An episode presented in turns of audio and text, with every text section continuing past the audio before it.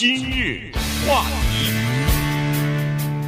欢迎收听由钟讯和高宁为您主持的今日话题。昨天呢，呃，英国一个旅行社 Thomas Cook 呢宣布破产了。那这个事儿呢，呃，一下子就变成了国际大的新闻了哈。有很多人都不了解，说为什么一个旅行社破产会造成这么大的影响呢？那是因为你不了解它的规模，你不了解它的历史，你不了解它和其他的上上下下整个这个旅游。业的这个产业链的关系啊，那这个旅行社它一破产，造成了现在差不多有六十万游客都是订的，要不就是订的他们的那个 package tour，就是订的他们的这个套餐服务，要么就是订的他们的机票，因为这个旅行社呃除了办旅游度假之外，套餐之外呢，还有航空公司啊，所以这六十万人。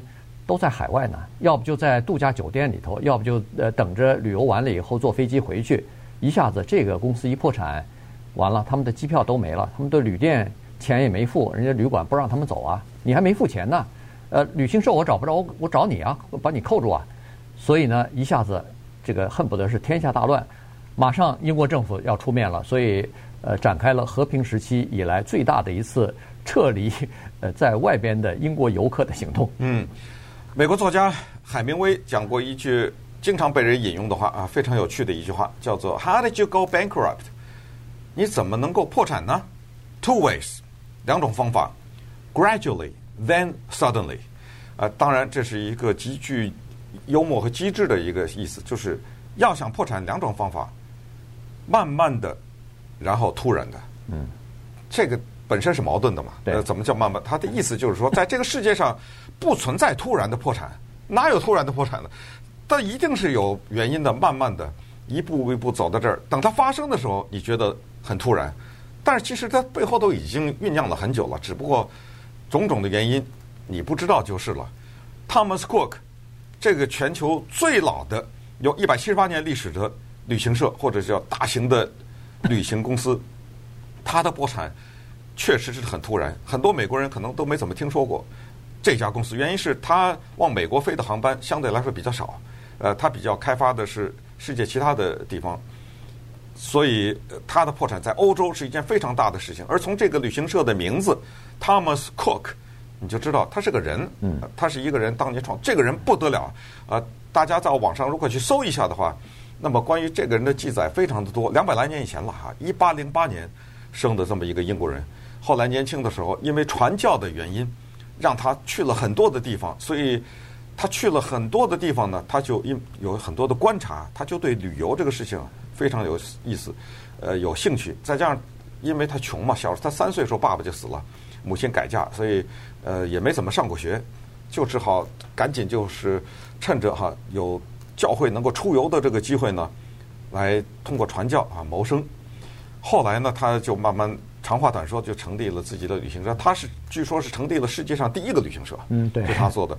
呃，世界上第一个什么环球旅游的指南啊，什么什么苏格兰指南啊，什么是他首先印出来的。而且呢，在一八七二年，在中国还是满清的时候，他带了九个人做了一次环球旅游。这一次环球的旅游将近一年呐，两百二十二天，其中的一段时间在中国待了。他在中国待下的那段时间呢，就写下了下面的这段文字，我们看一看啊。他说：“这个国家狭窄肮脏的街道令人哽咽啊，还有几乎令人窒息的集贸市场以及狰狞的乞丐，简直每一处都是可怕而畸形的。周围的场景、声音与气味，使我们不得不缩短在这个所谓是故乡的地方停留。谁会花钱到这个地方再来第二次呢？”我们还是到美国、英国或法国多待一会儿吧。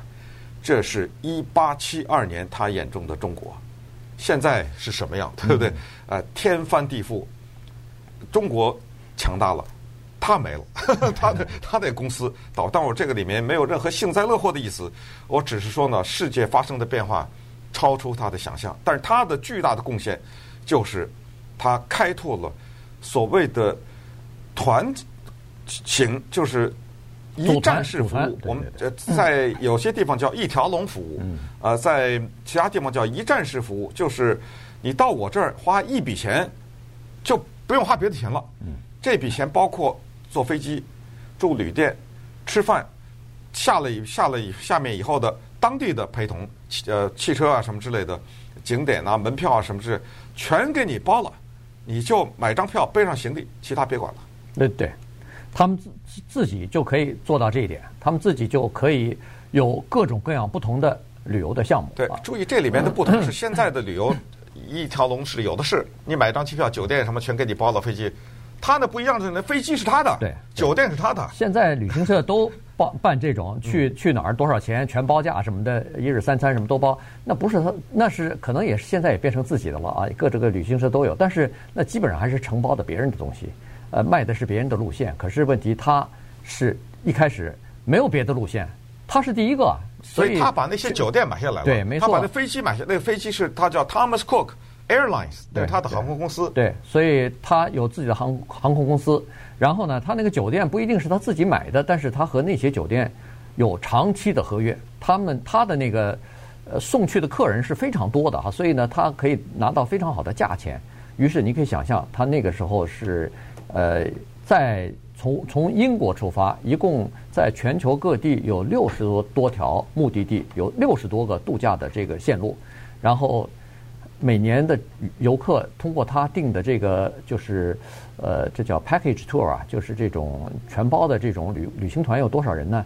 一千九百万。嗯，这是一个非常庞大的呃历史悠久的这么一个旅行社啊，所以呢，这就是为什么刚才说了，六十万人现在游荡在其他地方。必须要靠英国政府来逐渐的把他们呃收回，就是把他们运回中英国去。当然，这六十多万还不光是英国人啊，还有十几万是德国人，有很多是欧洲人，很多各种各样其他地方的人。英国政府他只管英国的公民啊，其他的您散落在哪儿，爱在哪儿在哪儿，他英国就不管了。但是他就把在各个地方的这种就是参加这个 Thomas Cook 的这个这些人要运回去，因为参加。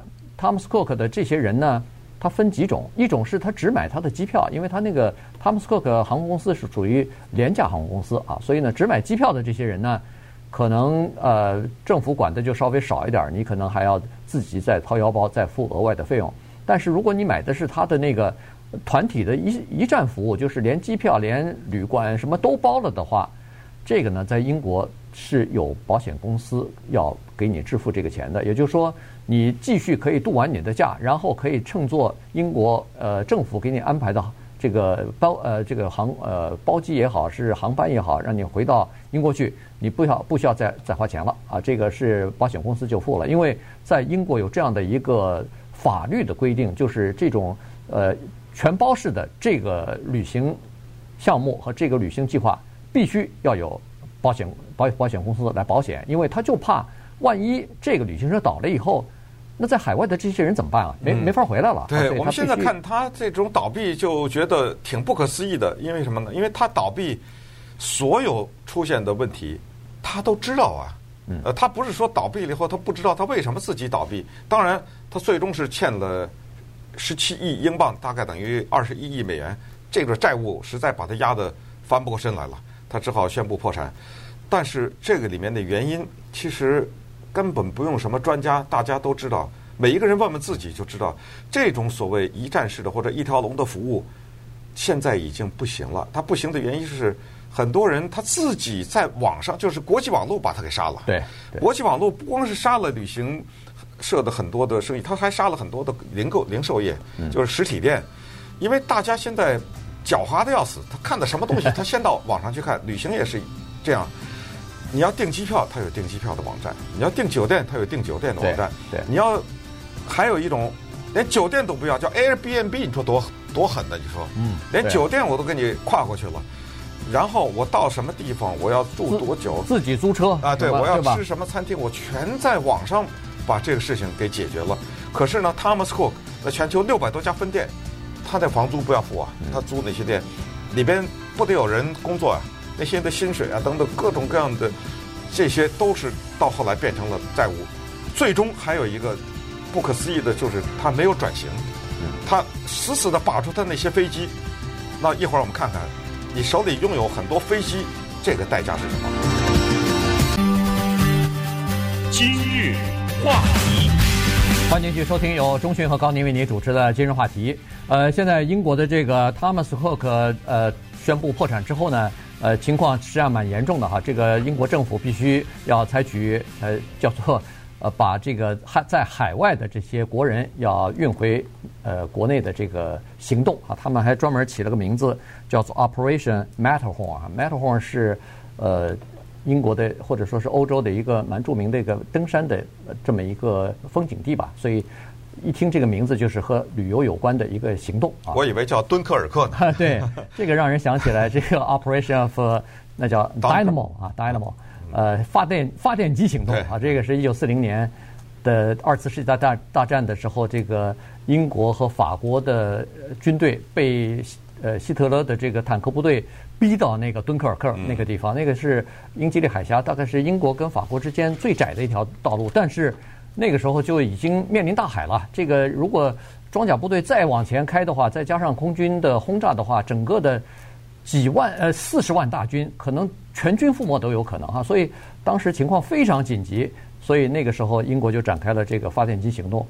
呃，非常令人意外的就是那时候不知道希特勒脑子怎么想的，他他那个。攻击行动突然停止了，给了英国、法国一个非常难得的机会，九天九夜把四十万大军全部撤回英国去。丘吉尔当时说了，如果这批人、这批精锐的部队没有办法撤回到英国的话，那么英国以后将要靠童子军来保护了，就 就已经到了这种生死存亡的这种程度了。所以蛮有意思，那个是呃战时的最大规模的撤离行动，现在呢是和平时期的。最大规模的撤离行动。嗯，对，刚才说过，这家公司其实它的破产并不是发生在一时，而是有长时间的累积和长时间的酝酿。它为什么当时没有意识到国际网络对它产生威胁的时候，它为什么没有及时的转型？当看到各个一些国家的一些小型的航空公司，我说的是欧洲啊。他们纷纷的用极其低廉的价钱跟他竞争的时候，他为什么还怀里抱着那些飞机？嗯，德国的一个旅行社也是一个老牌的旅行社，面临同样的危机。呃，这个旅行社叫 TUI Groups 啊，他当时毅然的转型转做游轮。哎，你别说游轮这个东西啊，你没什么办法，因为什么呢？因为没什么可挑的呀，呃，就是如果我是说游轮公司很多，我是说某一个航线并没有竞争比较少，并没有那么几几百个。你这个航空公司 要从 A 点飞到 B 点，尤其是在国与欧洲那国之间的话，那是太多了，知道吧？竞争。所以 cruise 还有一个好处，您对不起，您没酒店可挑，这就是酒店呢，对不对？对，我这条船就是酒店呢，所以又是餐馆，又是什么都在里头了。那个 TUI 啪的一下就转到。游轮去了，哎，一下取得了成功，活下来了。Thomas Cook 完了，这所以有的时候我们说一个大公司，他为什么特别用高薪呢？去挖那个所谓的执行长啊？那些人他的作用是发挥在这种时候，他没办法在办公室里面打字，每天他就是要有战略的眼光，他那个。战略的联盟，他看出问题，对，立刻坐飞机跑到一个国家去，跟那个国家的一个什么公司打，赶紧赶紧紧急的调整战略，才能挽救这家公司。呃，整天坐那儿写信的，那那是不行的，知道吗？对，呃，这家公司 Thomas Cook 他一倒了以后呢，这个呃影响的上下的这个产业链影响非常大哈，这个影响到欧洲的很多的跟他有这个。呃，就是签约的这种承包的公司啊，你比如说像德国、土耳其、什么塞浦路斯、西班牙，很多岛都是他签的。那些岛的这个旅游业百分之四十是靠他送游客去的。那如果他这一倒的话，问题就大了。当然，这里头倒还有一些其他的外部的原因。你比如说，英国脱欧就是一个非常明显的例子。一脱欧。现在今年夏天，英国人都不出去了，都不都不玩去了，大家都在担心脱欧以后到底怎么办。咱先存点钱吧，看看清楚。所以这儿一点儿，那儿一点儿，加在一起，就把这个骆驼给压垮了。